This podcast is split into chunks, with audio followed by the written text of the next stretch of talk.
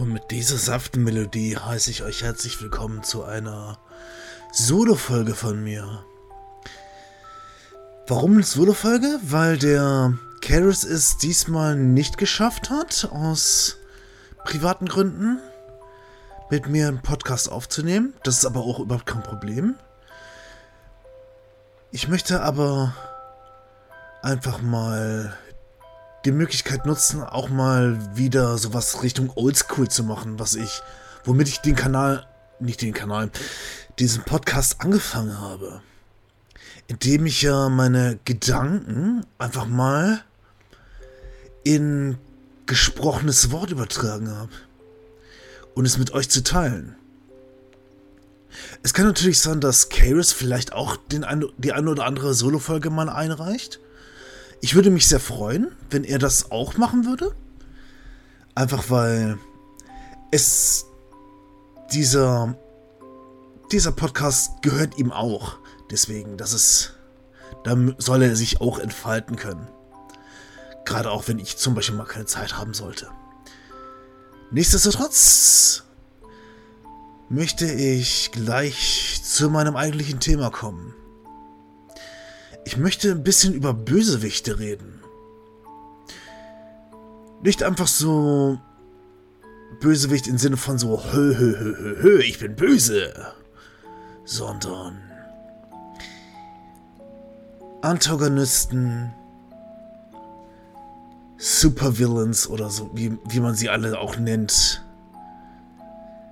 Einfach Bösewichte, die Profil haben. Ich habe tatsächlich da nur zwei Beispiele rausgesucht. Was zum einen daran liegt, weil ich letztens mal wieder auf Netflix Daredevil geguckt habe. Und Daredevil ist einer dieser Marvel-Serien, die exklusiv auf Netflix sind. Also die findet man nicht zum Beispiel auf Disney Plus, wo die ganzen anderen Bösewichte noch mit dabei sind oder nicht Bösewichte, die anderen Serien mit dabei sind, aber da gibt es eigentlich auch interessante Bösewichte. Aber vielleicht komme ich noch spontan dazu. Schauen wir mal. Jetzt zurück zum Thema. Oder zum eigentlichen Punkt. Marvel's Daredevil hat einen sehr interessanten Antagonisten. Und ich denke, jeder Marvel-Comic-Fan dürfte wissen, wer gemeint sein könnte. Das ist, das ist nämlich der sogenannte Kingpin. Die erste Berührung mit der Figur des Kingpin hatte ich bei einem Spider-Man-Comic. Da hat er zwar noch nicht richtig viel gemacht, ich wusste aber auch nicht, was jetzt seine genaue Rolle ist. Aber der ist ziemlich, von außen wirkt er sehr, sehr fett.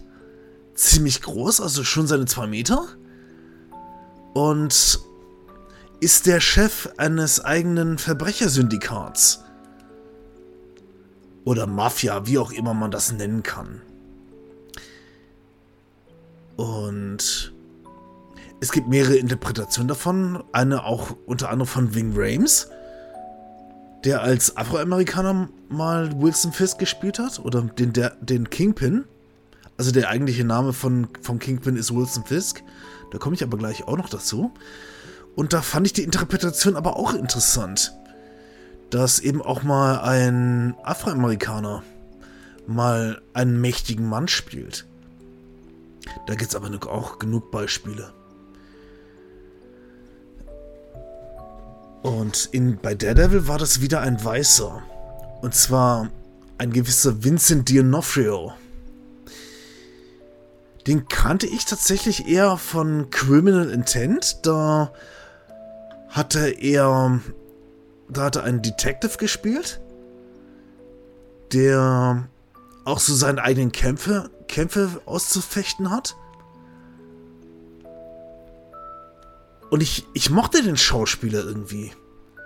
Ich mochte die Rolle, die er gespielt hat. Ich denke, seine bekannteste Rolle dürfte die, de, die eines Rekruten sein bei Metal Gear Solid. Nee, nicht Metal Gear Solid. Was, was glaube ich denn da für eine Scheiße? Full Metal Jacket. Ich denke, den Film kennt man. Ich habe ihn tatsächlich nur einmal gesehen. Und ich fand fand ihn tatsächlich sehr gut. Und Vincent D'Onofrio hat eben die, ich glaube, Private Porter heißt der. Das war so ein, so ein dicker Junge, dicker Rekrut. Und der muss sich, muss sich Schikanen von seinem, von seinem Drill Sergeant unterziehen. Und auch Schikanen seiner Mitrekruten, weil durch die Fehler, die er macht, ist er, wird er von denen dann eben auch, oder werden, werden seine Mitrekruten dann auch in Mitleidenschaft gezogen. Und die rächen sich auch an ihm. Und, und es gibt diesen Moment, wo er den Verstand verliert und dann so eine so ein Maschinengewehr in der Hand hält, die eben diese Patrone Full Metal Jacket inne oder mit dem man sie laden kann. Und damit schießt er erstmal seinen Drill Sergeant und dann erschießt er damit sich selbst. Und das ist. Und das ist dementsprechend bemerkenswert gespielt, weil dieser junge Vincent D'Onofrio da einfach sehr überzeugend war in seiner Rolle. Das ist wohl eine der Rollen, die, also neben den Drill Sergeant, die noch am markantesten waren. Und eben dieser Vincent D'Onofrio spielt auch den Wilson Fisk in Daredevil. Und der Kingpin ist deswegen so so ein sehr facett, eine sehr facettenreiche Rolle, weil er eine gewisse Physis hat. Also für die Rolle hat Vincent D'Onofrio auch noch, noch mal ein bisschen zu, hat auch noch mal ordentlich zugelegt. Einfach damit er diese Physis auch hat. Dass man auch sehen kann, okay, der Kingpin ist eine Macht. Und diese Macht nutzt er auch. Allerdings nicht, um seine, um seine Gegner irgendwie mit Gewalt zu dominieren. Auch wenn er das in der einen oder anderen Szene dann schon mal tut. Also dann nutzt er, dann nutzt er seine, seine Kraft, um jemanden mit bloßen Händen zu, bloßen Händen zu töten. Aber es ist nicht die Art und Weise, die ihm interessant macht, wie er seine Gegner tötet, sondern wie er Macht ausübt im Hintergrund. Er übt Macht aus damit, dass er zum Beispiel in, bei Homeland Security, war das glaube ich? Nee, das war bei, das war bei Punisher. Nee, nee. Ich glaube, bei der, beim, beim NYPD hat er Leute, die die er schmiert. Es gibt andere, die für ihn arbeiten und er hat hier und da seine Finger im Spiel. In seinem, in seiner, in dem Stadtteil Hell's Kitchen von Manhattan. Und diese Macht übt er aus. Er, er sammelt Informationen und diese Informationen weiß er zu nutzen, indem er, indem er seine potenziellen Opfer damit unter Druck setzt. Und auf der anderen Seite merkt man auch, dass er sich in eine Frau verliebt, in, in eine sogenannte Vanessa. Und diese Frau ist nicht nur das, die versucht er nicht einfach so zu beeindrucken, sondern der Grund, weswegen diese Frau für ihn wichtig ist, ist die Tatsache, dass er trotz seiner Macht nicht nur verletzlich ist, sondern dass sie ihm auf Augenhöhe begegnet. Damit bekommt, bekommt der Kingpin als, als Antagonist eine, ein Facettenreichtum, der seine, der seinesgleichen sucht. Es ist kein, es ist kein Bösewicht, der einfach nur böse ist um des Böseseins willen, sondern er hat eine Motivation, er, er strebt um Macht. Und wenn er merkt, er wird bloßgestellt, zieht er demjenigen zur Rechenschaft, der, der ihm da, der ihm da bloßgestellt hat. Und das ist, das ist eben so interessant, weil du verstehst, was dieser, was diese Person macht. Du verstehst, wie, warum er so denkt. Und das alles, was er tut, später, später zeigt er sich noch in der Öffentlichkeit, um so seinen Gegnern, das, oder die Leute, die seine Machenschaften aufdecken wollten, zuvorzukommen. Er ist ihnen sozusagen einen Schritt voraus. Und das ist eben auch der Grund, weswegen zum Beispiel eben Matt Murdock als, als Daredevil dann versucht, ihm irgendwie anderweitig das Handwerk zu legen und neu gucken muss, okay, wie, er hat mir jetzt alle Möglichkeiten genommen, wie besiege ich ihn jetzt? Das heißt, unser Superheld muss sich was Neues einfallen lassen. Er kann nicht mehr hingehen und sagen, okay, ich wollte, ich wollte der, Öffentlich der Öffentlichkeit zeigen, wer Wilson Fisk ist. Denn vorher war es, war es, war es verpönt, dass man seinen Namen ausspricht. Da hat sich zum Beispiel auch jemand dann umgebracht, weil er wusste, Fisk wird ihn finden. Also er hat seine Augen und Ohren überall. Und das ist, das ist eben diese, diese Art von Macht, die ich vielleicht auch für, vielleicht ein Stück weit versucht habe, euch, euch darzubringen. Macht bedeutet eben auch, dass selbst der Name allein, wenn man jetzt zum Beispiel Wilson Fisk ausspricht, dass es allein schon reichen kann, dass er dich finden wird und er wird dich töten oder dich töten lassen. Dass Kleinkriminelle und auch, auch Bürger, die vielleicht nicht so viel Dreck am Stecken haben, dass sie Angst davor haben, von, von eben jenen Fisk gefangen zu werden. Und das ist genau das, was für mich auch, auch die Macht eines Bösewichts am besten darstellt. Dass seine Macht eben nicht daraus besteht, dass er Gewalt anwendet, sondern dass er klug handelt, sich nicht aus der Ruhe bringt und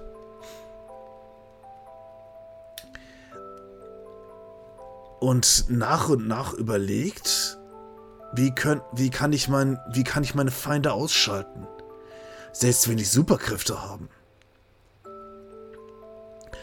Ein anderes Beispiel, was ich jetzt auch noch vorbereitet habe, und mir ist jetzt tatsächlich noch mal, noch mal einer eingefallen, aber dazu komme ich noch später.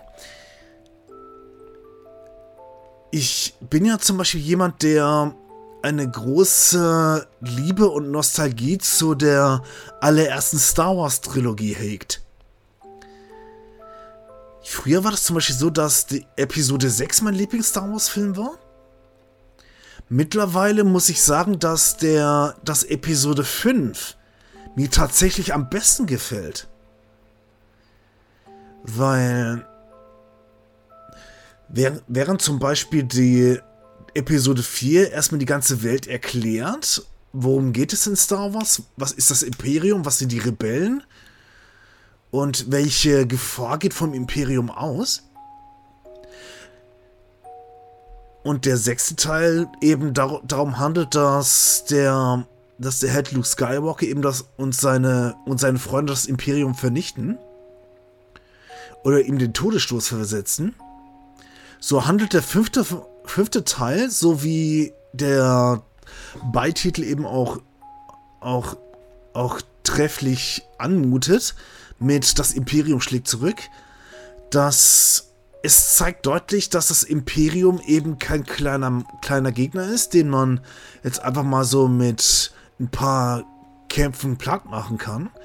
Nein, das ist eine riesige Maschinerie. Das ist ein riesiger Komplex. Und als Galionsfigur, auch wenn er nicht der oberste Chef ist, ist eben Darth Vader. Eine, wahrscheinlich eine der ikonischsten Filmbösewichte, die es gibt. Und wenn man schon im vierten Teil schon gesehen hat, was er mit der sogenannten bösen, dunklen Seite der Macht alles anstellen kann, zum Beispiel Leute würgen, so. Oder man sieht zum Beispiel bei einer, bei einem Spin-off, ich. Jetzt muss ich. Genau, Rogue One hieß der Film, wo man auch gesehen hat, dass Darth Vader einfach unbesiegbar scheint, wenn er sein Laser, wenn er sein Lichtschwert auspackt. So zeigt der fünfte Teil neben einem sehr schön choreografierten Kampf gegen, gegen Luke Skywalker zeigt es auch, dass Darth Vader andere Möglichkeiten hat, Macht zu demonstrieren. Es gibt ja so etwa der, der Mitte des Films diese, diese Szene, wo, wo Lando die Rebellen mit Han Solo und ich glaube Leia war auch noch dabei, Chewbacca und eben C3PO zu einem Besprechungsraum in Bespin führt, die Wolkenstadt. Und während sie da ankommen, öffnet sich die Tür und dann steht auf einmal Darth Vader am anderen, am anderen Ende des, des Tisches. Und im Affekt schießt Han Solo auf ihn und Darth Vader, Darth Vader lässt, tut nur mit seiner Hand diese, diese Laserstrahlen abprallen. Oder parieren, nennt man das, glaube ich. Und dann nimmt er ihnen durch die Macht die Waffen ab. Und anstatt dass Darth Vader jetzt zurückschlägt, bleibt er ruhig und sagt, so, Sie werden sich jetzt hinsetzen und wir werden uns jetzt mal schön unterhalten. Und du siehst anhand der, der Gruppe, der Rebellengruppe, dass sie überhaupt keine Möglichkeit haben, gegen Darth Vader anzustinken. Und dass sie dem, dass sie gerade genau das tun, was Darth Vader jetzt von ihnen will. Sie setzen sich hin an den Tisch. Und das ist für mich einer der geilsten Machtdemonstrationen überhaupt. Darth Vader hat allein dadurch, dass er die dass er die Projektile dieser des der Laserschusswaffe von Han Solo ich glaube, ich glaube, Chewbacca hat auch noch auf ihn gefeuert, wenn mich nicht alles täuscht. Müsste die mal wieder gucken, die Filme. Dass er die einfach hat abprallen lassen und dann sie einfach mit einem Wisch ab entwaffnet hat. Und Darth Vader bleibt weiterhin ruhig während er gerne, gerne schon mal, die, wo er sonst die Klappe hält und die Leute dann einfach tot wird mit der Macht. So macht er das hier nicht. Darth Vader weiß ganz genau, dass er in dem Moment der overpoweredste in diesem Raum ist. Und wahrscheinlich auf ganz Bespin.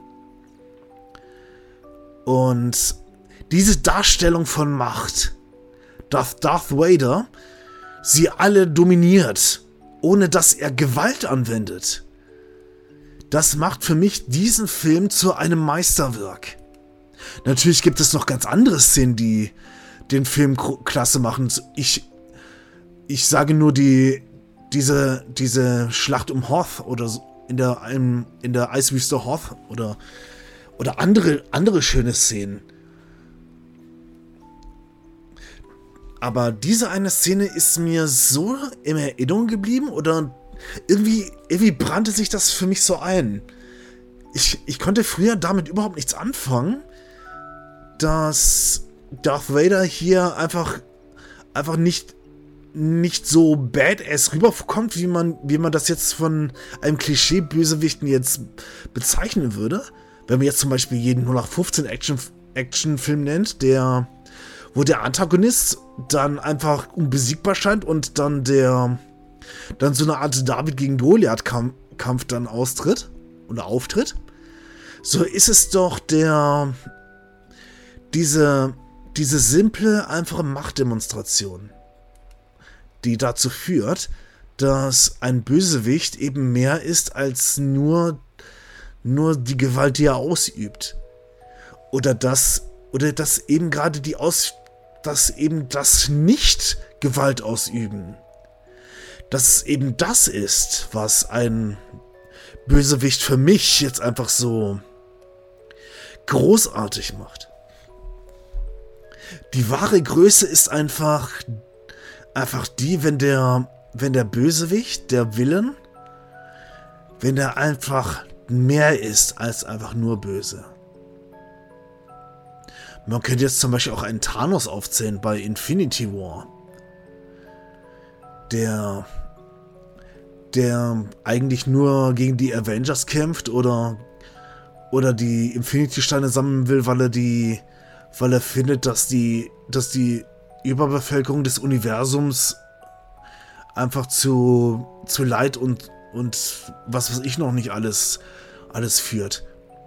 Dass er ja seine, dass er sein Handeln ja für ein höheres Ziel hält. Das ist aber zum Beispiel wieder so ein, so ein Ding, wo man sagen muss, der Antagonist ist, sieht sich eben nicht als böse, sondern hält seine, hält seine Mission oder den Grund, weswegen er das alles macht, für rechtschaffen. Während zum Beispiel ein Iron Man das eben nicht sieht. Oder zum Beispiel die anderen Avengers. Und dann versucht natürlich Thanos aufzuhalten. Und wenn man jetzt... Ich würde, ich würde gerne noch ein Beispiel nehmen von einem Anime, nämlich Death Note. Und ja, für, die ganzen Puristen, die das jetzt zuhören, ja, es ist, es ist in erster Linie, Linie ein Manga und der Manga und der Anime basiert auf dem Manga. Also es ist eigentlich ein Manga. Ja, ich weiß, ich weiß, ich weiß, ich weiß, ich weiß. Aber ich habe das zum ersten Mal als Anime erlebt. Ich habe auch die Manga, alle Manga-Bände bei mir daheim. Und ich finde auch, der Manga ist deutlich besser als der Anime. Aber trotzdem ist der Anime selbst brillant. Und da ist auch wieder diese, dieses Ding, dass Gut und Böse anscheinend verschwimmen. Und das ist eben dieser Kampf zwischen L und zwischen Light Yagami. Wie wahrscheinlich jetzt die meisten wissen dürften, also für die Leute, die jetzt Anime gucken und so, die den ganzen Plot und so weiter kennen, bei Death Note geht es in erster Linie darum, dass der dass der dass die Figur Light Yagami, die Hauptfigur, eben ein Notizbuch findet, das irgendwie vom Himmel geflogen ist. Ja, soll ja vorkommen. Und Light sammelt das auf und liest das erstmal. Was steht denn da drin? Und liest sich die Regeln, liest die Regeln durch. Und dann probiert er das Ganze aus. Und er merkt, okay, man, man kann mit Hilfe dieses Death Note Leute töten. Und man kann das so detailliert machen, dass du genau angeben kannst, zu welcher Zeit, in, an welchem Ort. Und und die Art und Weise, wie, der, wie die Person stirbt, dass, du, dass er das bestimmen kann. Und da gibt es natürlich auch noch die kleinen Feinheiten und das, das findet er noch alles raus, dass diese Bedingungen selbst auch Grenzen haben, dass es Dinge gibt, die unmöglich sind. Oder die, wo Zeit und Raum eben, eben so nicht zusammenpassen, dass die, so wie Light das aufschreibt, dass das nicht, nicht eintreten kann. Und dazu muss man sagen, dass Light ein sehr intelligenter junger Mann ist. Und der, der dann daraufhin den Plan schmiedet, er würde jetzt mit Hilfe dieses Death Note die, das Böse der Welt tilgen. Indem er zu, in erster Linie, in erster Linie Verbrecher damit tötet. Er schreibt die, er schreibt die, er schreibt die Leute auf in das Buch und er muss ganz, ganz genau wissen, wie die aussehen. Und muss sich dann der, muss ich, muss ich das dann vorstellen. Und dann stirbt die Person. Und bevor dann der Shinigami Ryuk, dem das Death Note gehört, dann erscheint, hat Light schon, lass mich nicht lügen, so ungefähr 50 Leute damit schon, schon über den Jordan gebracht. Allerdings fällt das auf. Das fällt dementsprechend auf, weil sich die Polizei und auch Interpol nicht erklären können, warum jetzt auf einmal Verbrecher sterben. Und da und kommen gleich kommen da gleich irgendwie in, auf den Trichter, es müsste da einen Serienkiller geben.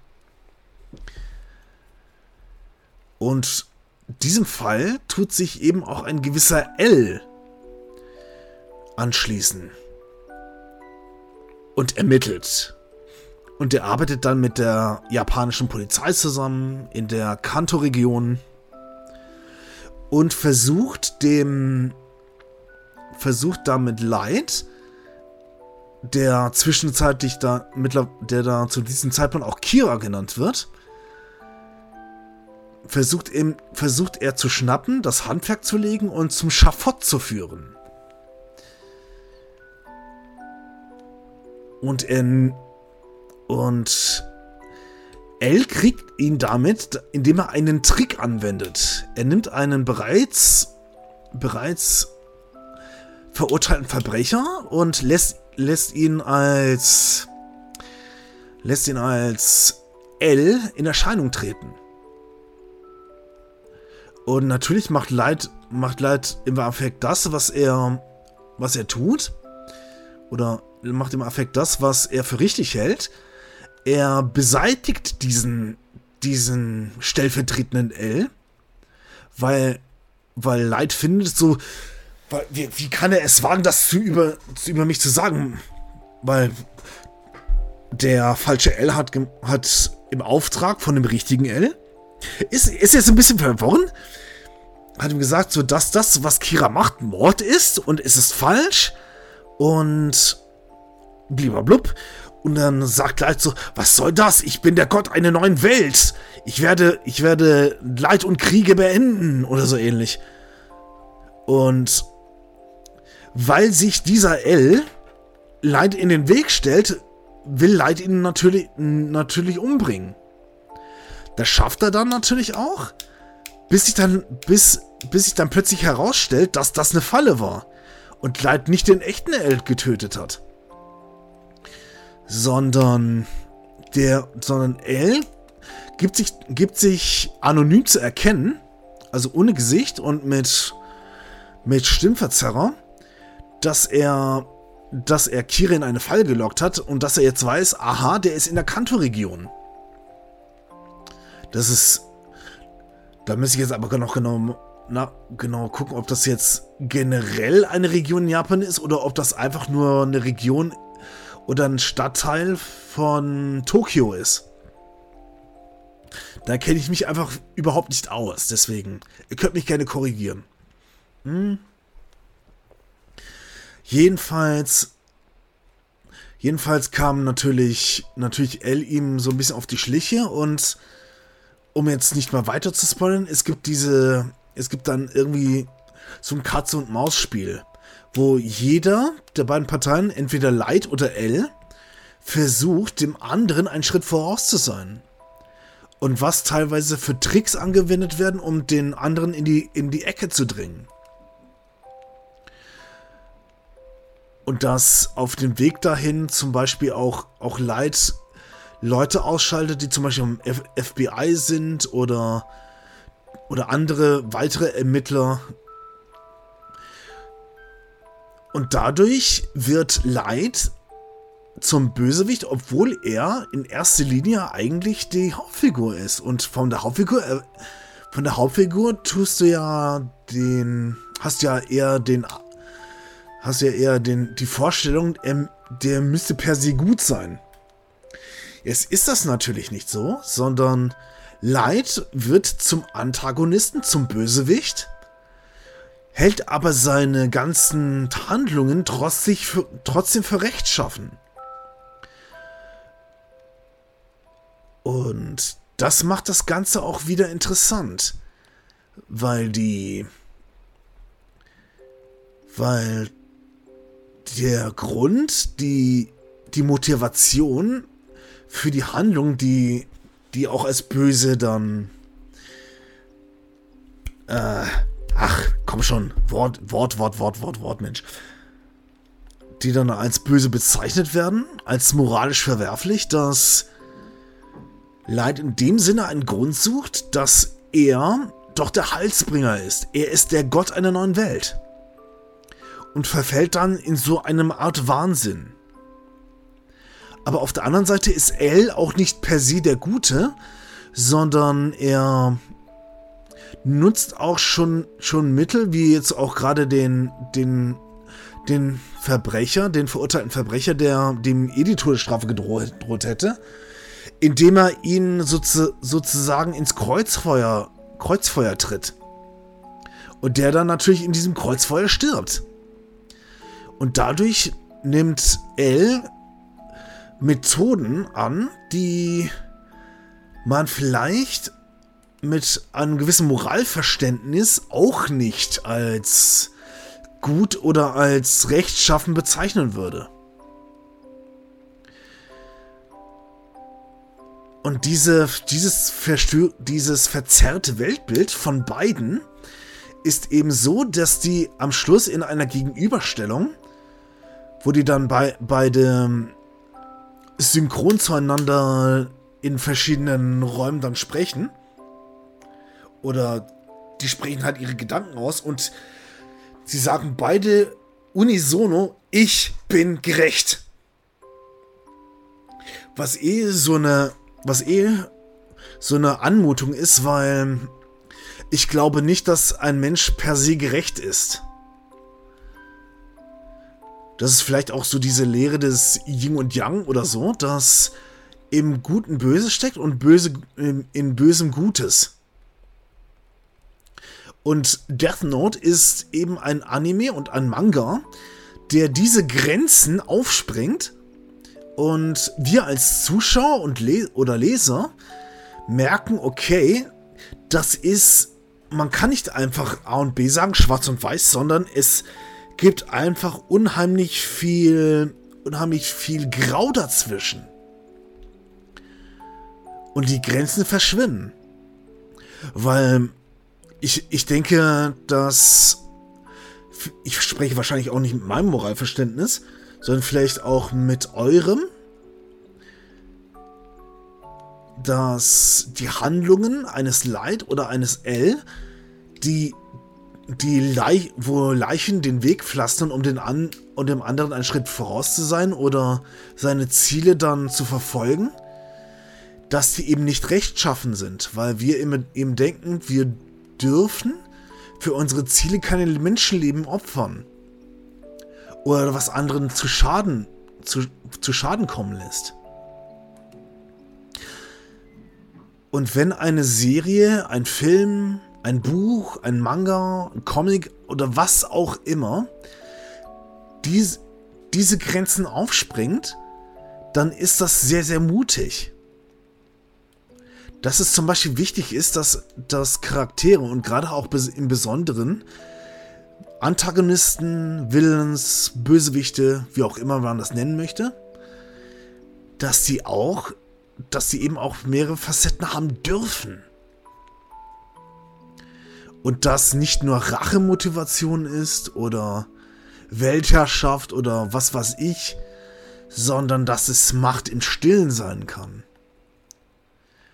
Dass die Kraft, dass eine Machtdemonstration auch dann Wirkung zeigt, wenn man keine Gewalt anwendet. Oder nehmen wir doch, doch auch mal Pulp Fiction, wo in der, wo in der, in den ersten 10, 20 Minuten die beiden Killer, gespielt von Samuel L. Jackson und John Travolta, die sich erstmal nur über, über anscheinend banale Sachen unterhalten, wie zum Beispiel über, wie man, wie man einen Quarter Pounder in Europa nimmt, ein Royal mit Käse bis hin zu diesem Zielort, wo sie dann, wo ihre Machtdemonstration dadurch, dadurch gezeigt wird, dass die Sprache verwenden. Natürlich fliegt, fliegen auch mal Kugeln. Aber die Machtdemonstration zeigt sich eben nicht, nicht einfach durch die Waffen, die die beiden haben, sondern eben durch die Worte, die zum Beispiel eben, eben Samuel L. Jackson verwendet. Und das ist das ist etwas, was zum Beispiel in diesem Fall Quentin Tarantino einfach geschafft hat, Sprache Macht zu verleihen. Und da Sprache so viel ist. So wie es ein Wilson Fisk in Daredevil oder auch später dann in Hawkeye eben auch macht. Seine Macht demonstrierte in dem Sinne, dass er die Fäden zieht dass er, dass er weiß, wie er Leuten einschüchtern kann. Dass er nicht hingeht und und ja und Jagd macht, sondern dass er dass er sich zeigt und sagt so, ah, Herr oder Frau, Punkt, Punkt, Punkt. Und irgendwie, irgendwie man den, man den Eindruck hat, in diesem Moment sieht er durch dich durch und weiß alles über dich. Oder findet alles über dich heraus. Und weiß auch die Psychologie dahinter zu nutzen. Wie er Menschen dann brechen kann, knacken kann. Und wie er die Leute auf seine Seite zieht. Und das ist, das ist gerade so das Spannende. In der dritten Staffel, in der dritten Staffel äh, gibt es dann, gibt's dann noch so ein paar Sachen, wie, wie er wie er nicht nur Macht im Knast bekommt, sondern zum Beispiel auch Macht dann in anderen polizeilichen Behörden. Und diese Macht einfach ausspielt, ohne selbst gewalttätig zu werden.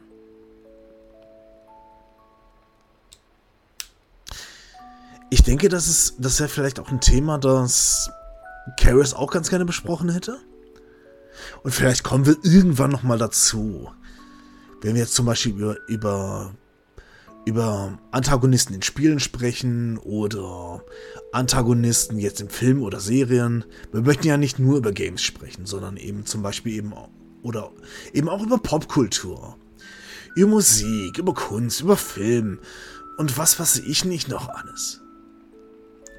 Wir wollen dem, wir wollen dem Namen gerecht werden, Laberecke. Weil wir labern. Wir teilen unsere Gedanken. Und in diesem Fall, in der Solo-Folge, teile ich meine Gedanken mit euch, liebe Zuhörer. Weil die Gedanken, die ich habe, die, die sind vielleicht in dem Moment für mich nur wichtig oder können für, für euch wahrscheinlich banal sein, aber vielleicht regt es euch auch zum Denken an. Vielleicht ist es ist es auch, dass ihr darüber auch mitreden könnt. Ihr könnt mir das gerne über Instagram, über Discord, mittlerweile bin ich auch auf TikTok, könnt ihr mir das gerne zum Ausdruck bringen. Mit allen Kanälen, die zur Verfügung stehen. Oder wenn ich mal auf Twitch online bin, dass ihr, mir da, dass ihr euch auch darüber unterhalten könnt.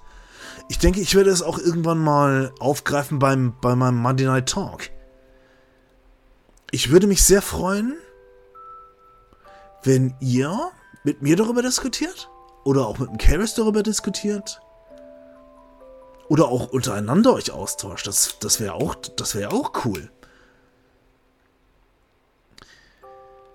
Und lasst eure, eure Gedanken freien Lauf. Seht die Dinge mit mehreren Seiten und es gibt nicht nur Schwarz-Weiß. Aber das wisst ihr bestimmt auch schon. Und damit schließe ich diese kleine Solo-Folge, damit die einfach etwas kompakter ist. Ich wünsche euch jetzt einen angenehmen Tag, Abend, Mittag, wann auch immer ihr das hören werdet. Und bei dem, beim nächsten Mal, in der nächsten Woche ist dann auch wieder Karis mit am Start. mit einem Thema, das wir vielleicht noch bekannt geben oder ihr lasst euch einfach mal überraschen. In diesem Sinne, habt euch liebt und vermehrt euch.